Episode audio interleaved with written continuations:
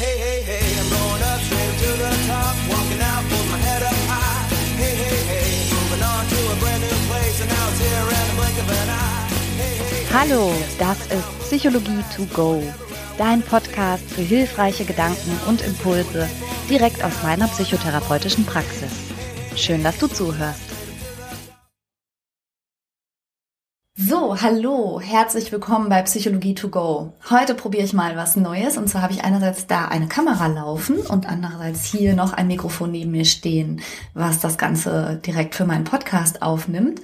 In der Hoffnung, dass ich das technisch hinkriege und am Ende habe ich ein Video und ein Podcast. Yay! So, auf vielfachen Wunsch mache ich heute was zu einem ehrlich schwierigen Thema. Und zwar zum Thema Selbstverletzung und hier wiederum speziell zum Thema Ritzen. Bevor ich darauf zu sprechen komme, sage ich allerdings noch ganz kurz Danke. Vielen Dank für die vielen Zuschriften, die mich wieder erreicht haben. Jetzt möchte ich gerade mal, weil es ähm, jetzt gerade die letzten Stunden war, Elise und Daniela hervorheben, die mir ein schönes Wochenende gewünscht haben und mir was äh, Liebes geschrieben haben. Vielen Dank dafür. Und eure Themenwünsche habe ich wie immer auch aufgenommen. Ja, ach so, und dann noch eine, eine Ankündigung. Und zwar äh, immer noch für Mai sind Plätze frei für meinen Workshop, den ich mit meiner Freundin Henrike zusammengebe, mit dem wunderschönen Titel, wie ich finde, Beruhige dich bitte. Der wird in Duisburg stattfinden, Mai 2019 und auf der Seite www.beruhigedichbitte.de findest du weitere Informationen dafür. Wie gesagt, im Mai sind noch Plätzchen frei. Ich freue mich, wenn du vorbeischaust. So, jetzt aber zum Thema Selbstverletzung. Also das ist ein Thema, was mich buchstäblich schon seit Ewigkeiten begleitet. Und zwar habe ich äh, seinerzeit, als ich mein Studium beendet habe, meine Diplomarbeit darüber geschrieben. Und diejenigen, die das jetzt gerade hier nicht äh, als Podcast auf dem Ohr haben, sondern vielleicht bei YouTube das Video zeigen, ich hebe den mal kurz hoch. Ich kann sie kaum heben. Also, ein riesiger Wälzer äh, ist hier meine Diplomarbeit zum Thema Selbstverletzung gewesen. Ich habe sie nicht allein geschrieben, sondern mit meiner Freundin Tanja, die auch Therapeutin geworden ist und mit der ich heute noch in guter Verbindung stehe. Tanja und ich haben hier also ein Meisterwerk über Selbstverletzung rausgehauen und äh, auf das möchte ich mich heute tatsächlich ein bisschen beziehen. Das heißt, ich habe ja meistens, wenn ich einen Podcast äh, aufnehme oder ein Video zu irgendwas mache, irgendwelche Referenzen im Hintergrund, wo ich was zu gelesen habe. Äh, und heute bin ich selbst. ja. Das Thema Selbstverletzung ist für viele Leute, für die meisten Leute, glaube ich, die zum ersten Mal damit zu tun haben, richtig erschreckend. Selbstverletzung kann viele Gesichter annehmen und man darf sich natürlich auch mal ganz kurz überlegen, wo da die Grenzen verlaufen. Also zum Beispiel viele von uns haben Ohrlöcher. Viele von uns sind tätowiert. Ähm, viele von uns haben Piercings und streng genommen müsste man ja sagen, äh, sich selber Schmerzen zuzufügen oder Körperteile zu zerlöchern oder reinzustechen oder so, ist das nicht auch Selbstverletzung. Und tatsächlich wird das in, in manchen Kreisen und in äh, dynamischer Literatur zu dem Thema auch diskutiert. Das möchte ich allerdings jetzt wirklich mal direkt ausklammern, weil ich finde, alles, was Schmerzen in Kauf nimmt, um aber einen dekorativen und verschönernden Effekt zu haben, würde ich nicht unter das Thema Selbstverletzung ähm, subsumieren. Also ich glaube, die meisten Leute, die man fragen würde, die sich tätowieren lassen und man würde ihnen anbieten, es schmerzfrei zu haben, würden das vorziehen. Es geht tatsächlich um das Bild, um das Tattoo oder um das Piercing und nicht, dass die Leute sagen, ja, der Schmerz ist auch irgendwie cool daran. Mag es auch geben, aber so alles, was mit der Verschönerung des Körpers zu tun hat und irgendwie dekorativ gemeint ist, würde ich nicht unter das Thema Selbstverletzung zusammenfassen. Aber lass uns doch mal hingucken, was ist zum Beispiel mit Fingernägel kauen oder was ist mit ähm, an Wunden herumknibbeln. Dann gibt es das gar nicht so selten, dass Leute sich absichtlich Haare ausziehen. Auch manche in einem eher krasseren Ausmaß. Das nennt man dann Trichotillomanie ähm, wo es wirklich einen, einen pathologischen Charakter haben kann. Aber manche machen das ganz unbewusst so, ne? drehen die Locken und rupfen so ein bisschen dran. Ist das auch Selbstverletzung? Was ist mit allem, was mit Wundheilung zu tun hat? Oder was ist mit diesen Nagelhäutchen, an denen viele Leute rumknibbeln? Also du kannst dich ja mal selber beobachten, so was nervositätsbedingtes, was manchmal ganz unbewusst abläuft und trotzdem letztlich du dir selber zufügst und äh, das dann auch Schmerzen verursacht oder zumindest im Nachhinein, wenn es sich entzündet oder irgendwie sowas, das kennen auch viele von uns. Und das heißt so ganz grundsätzlich, dass wir mit unserem Körper immer nur gut und nur freundlich und nur fürsorglich umgehen, scheint nicht ganz der Fall zu sein. Und es gibt so eine Beobachtung, dass äh, gerade in der in der Adoleszenz im Übergang vom Erwachsenen zum äh, vom vom Jugend zum Erwachsenenalter tatsächlich auch bestimmte Dinge, die mit Schmerzen im Körper zuzufügen, zu tun haben, genutzt werden, also eine Art Initiationsritus. Auch das möchte ich kurz noch mal eben in den Hinterkopf bringen.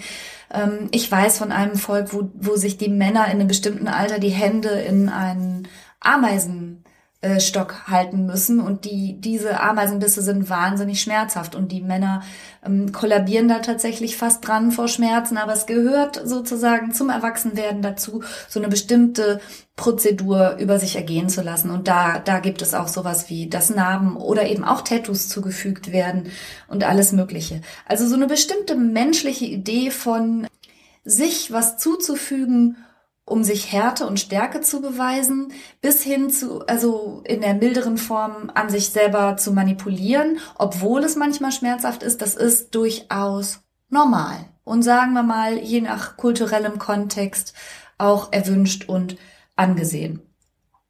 Das, worüber ich jetzt spreche, ist allerdings das Ritzen. Das Ritzen besteht in einem absichtlichen Zufügen von Schnitten in verschiedener Tiefe, da sage ich noch was zu, mit äh, Messern, Rasierklingen oder Scherben oder jedenfalls was ausreichend scharf ist, um die Hautoberfläche zu verletzen.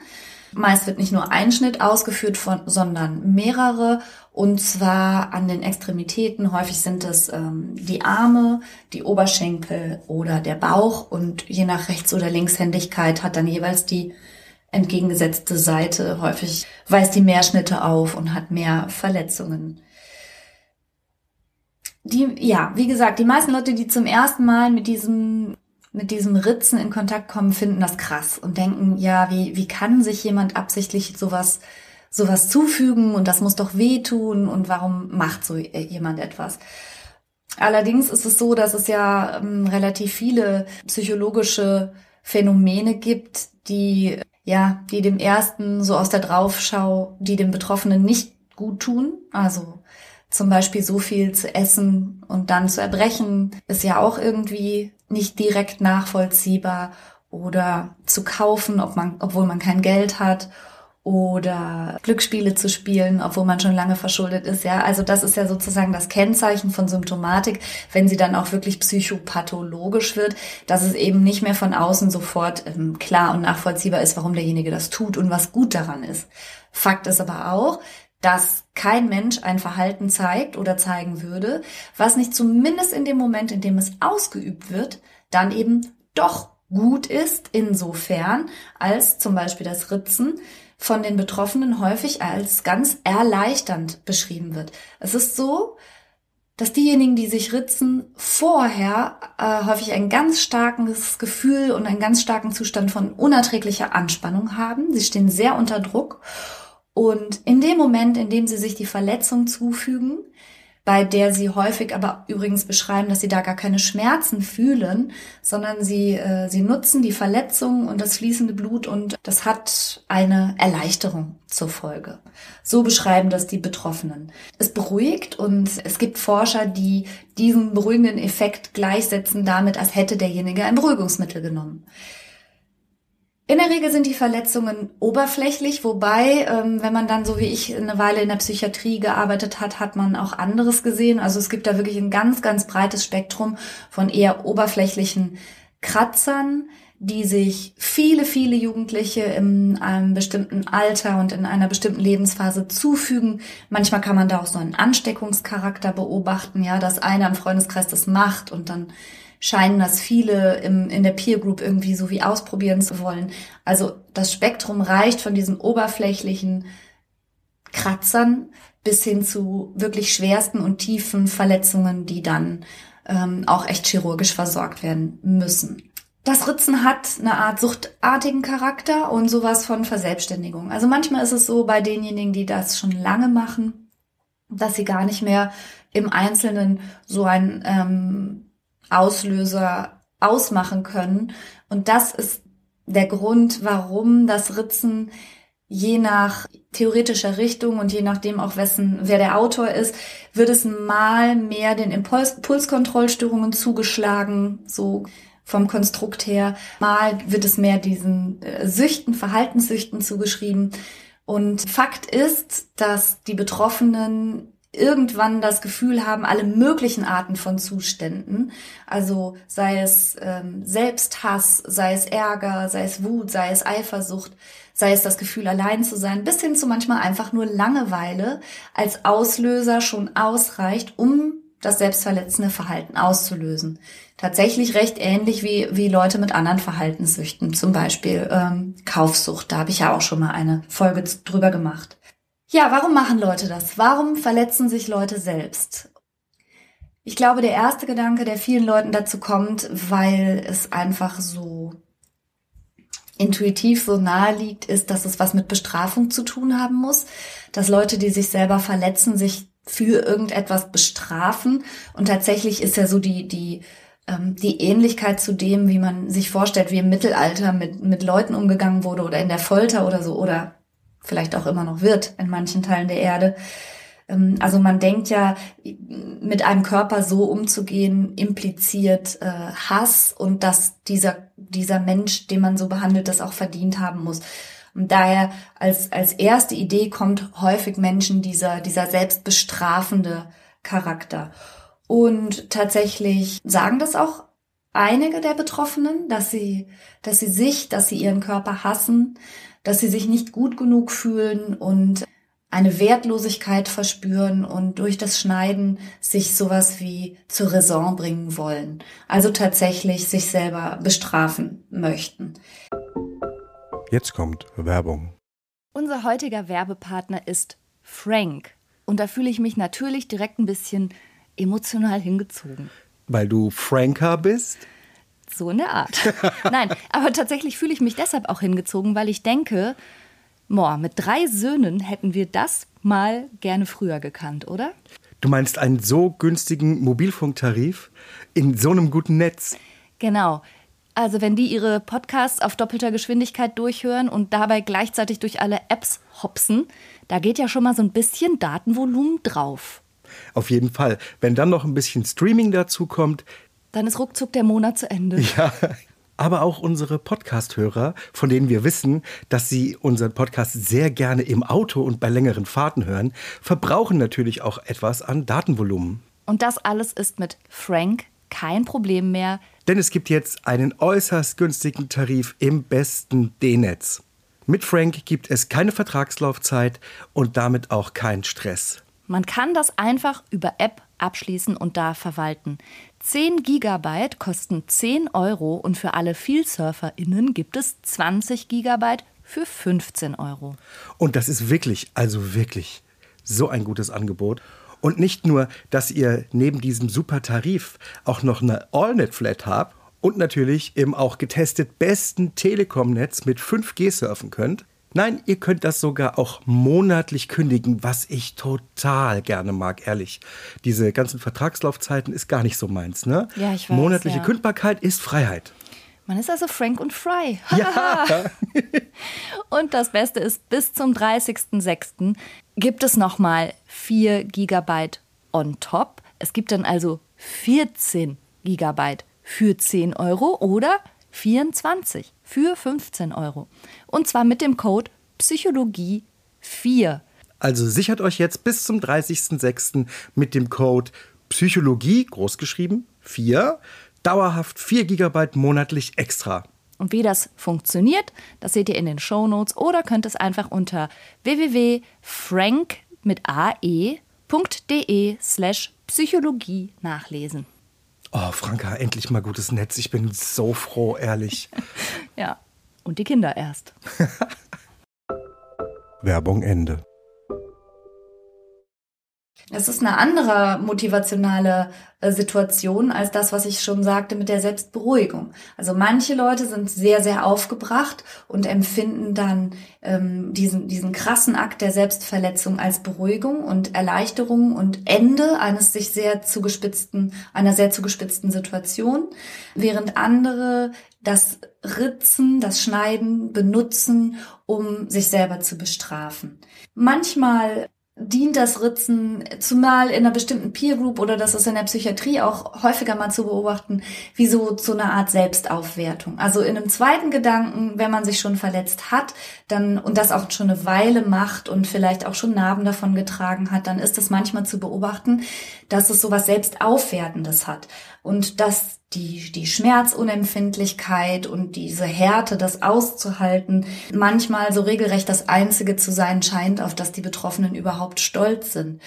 Und wenn es zu einer chirurgischen Versorgung kommt, dann auch zum Beispiel Betäubung der betroffenen Region, die jetzt genäht werden muss, ablehnen.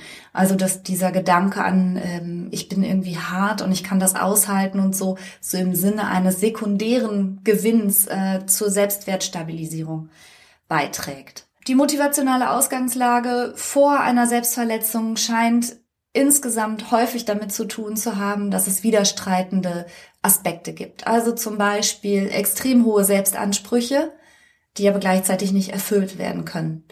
Die typische Selbstverletzerin, Selbstverletzerin ist um die 20 Jahre alt, klug, häufig gut in der Schule, und hat unglaubliche Ansprüche an sich, die sie gleichzeitig aber überfordern und die sie nicht schafft. Und dieses Spannungsfeld zum Beispiel führt dann zu so Aufschaukelungsprozessen.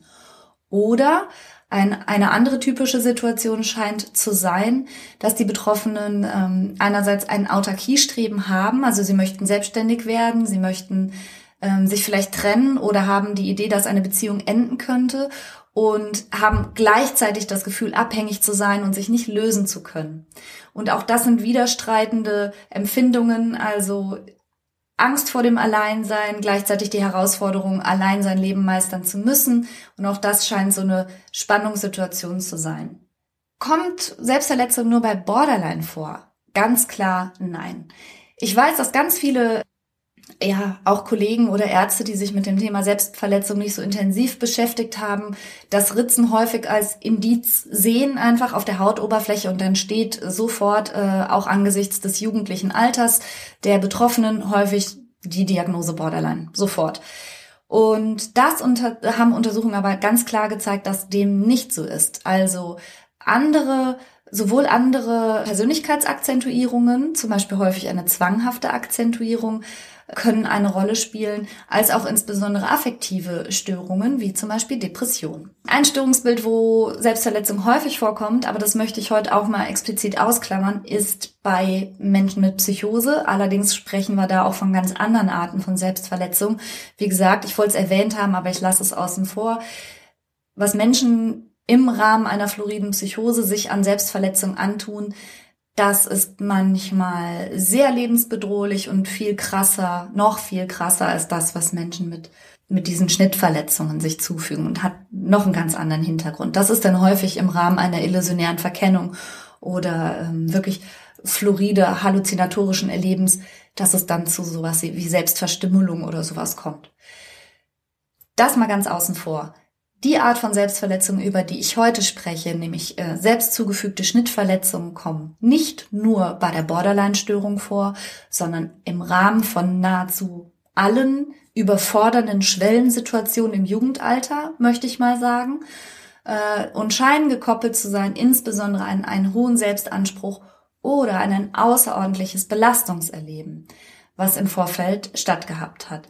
Und ganz allgemein lässt sich sagen, ob man das jetzt dynamisch oder verhaltenstherapeutisch herleiten möchte, dass es, auch wenn das jetzt komisch klingt, stabilisieren soll und dass es helfen soll, sich wieder zu fühlen, sich zu beruhigen, sich wieder im Hier und Jetzt zu verordnen, verorten und nicht zu fragmentieren und in diesem manchmal dissoziativen Zustand, den die Betroffenen fühlen, sozusagen sich zu verlieren.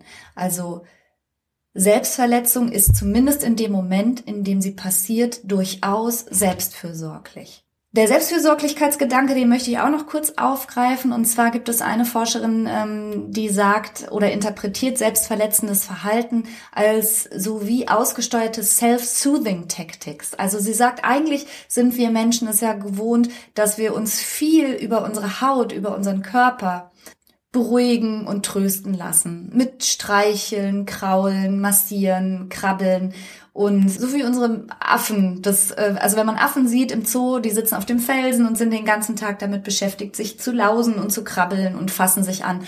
Und Menschen haben das eigentlich auch gerne. Und die Haut ist, ist unsere Grenze. Die Haut trennt unser Innen und Außen. Und die Haut, wie kein anderes Organ im Grunde, ist auch eine riesige Fühlfläche. Sie bildet sowohl Emotionen ab aus unserem Inneren, indem wir erröten oder hektische Flecken bekommen oder manchmal auch Hautreizungen, als auch reagiert sie auf emotionale äh, Eindrücke wie zum Beispiel Musik, indem wir Gänsehaut bekommen oder wenn uns etwas ganz stark emotional berührt. Also die Haut ist ein Fühlorgan und reagiert in beide Richtungen. Also sie drückt Gefühle aus, aber sie reagiert auch auf Gefühlslagen vom Inneren, als auch beeinflusst Hautkontakt, wie, wie ähm, wir uns fühlen. Also sprich, wenn wir gestreichelt werden, wenn wir gekrault werden, macht das auch mit uns was mit unserem psychischen Erleben. Und diese ganz besondere Gabe dieses Fühlorgans Haut macht sie gleichzeitig so, glaube ich, zugänglich, aber auch überhaupt so, so interessant für diese selbstverletzenden Aktionen. Also sie beendet bestimmte Zustände sehr schnell, indem man, indem die Haut äh, im Übermaß gereizt und verletzt wird.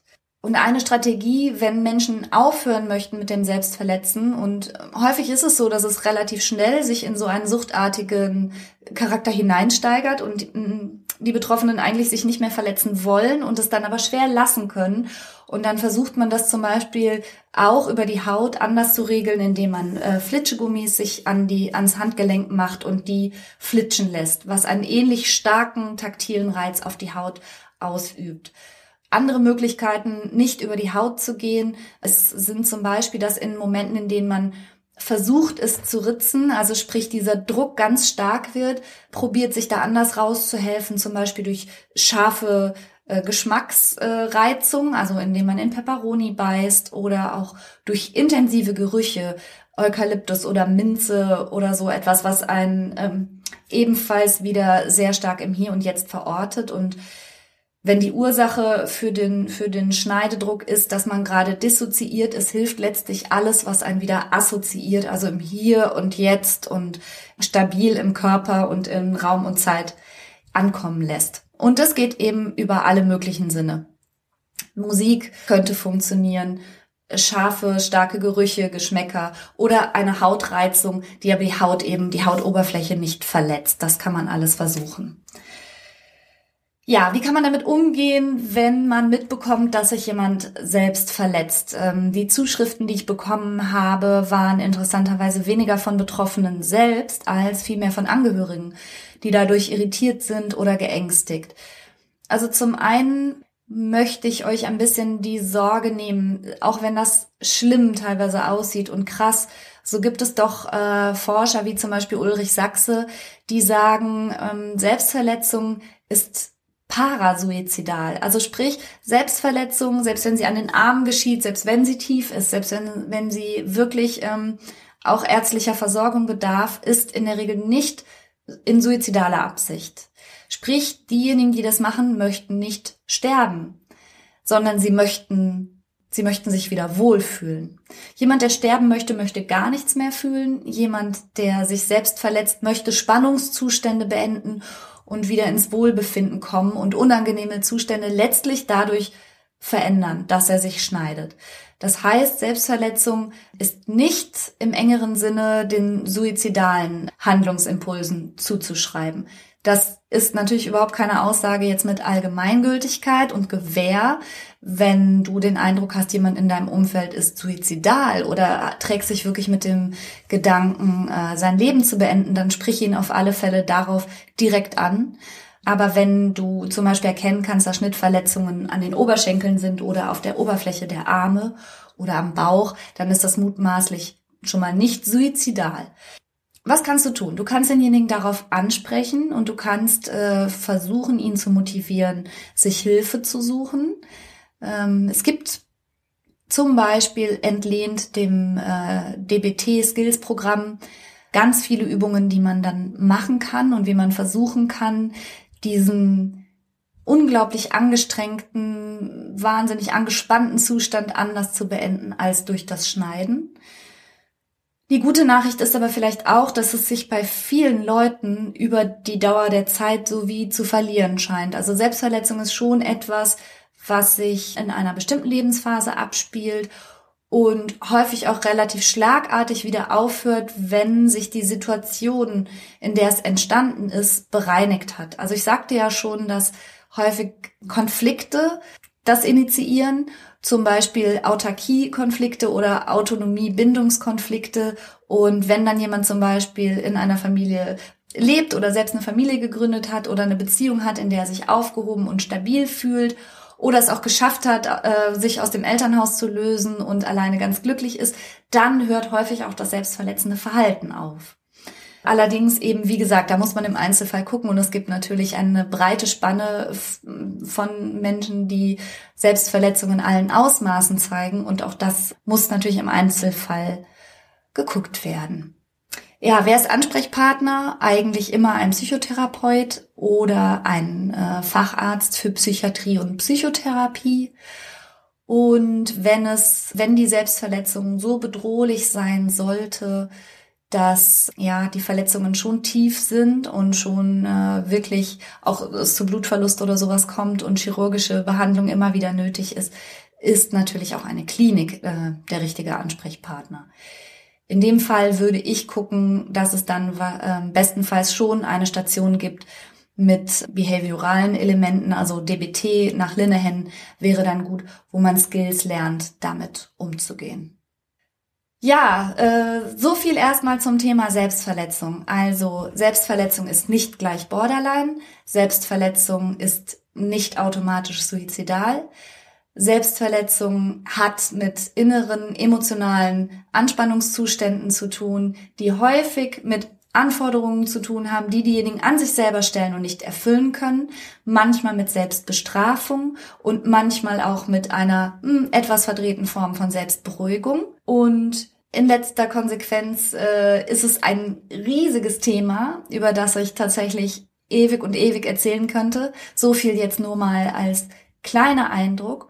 Und wenn du selbst betroffen bist und aufhören möchtest damit, weil du es doch irgendwie nicht gut findest, dir auf diese Art und Weise aus diesen Zuständen rauszuhelfen, dann wie immer bitte such dir Hilfe in deinem Umfeld. Vielen Dank fürs Zuhören und bis zum nächsten Mal. Tschüss.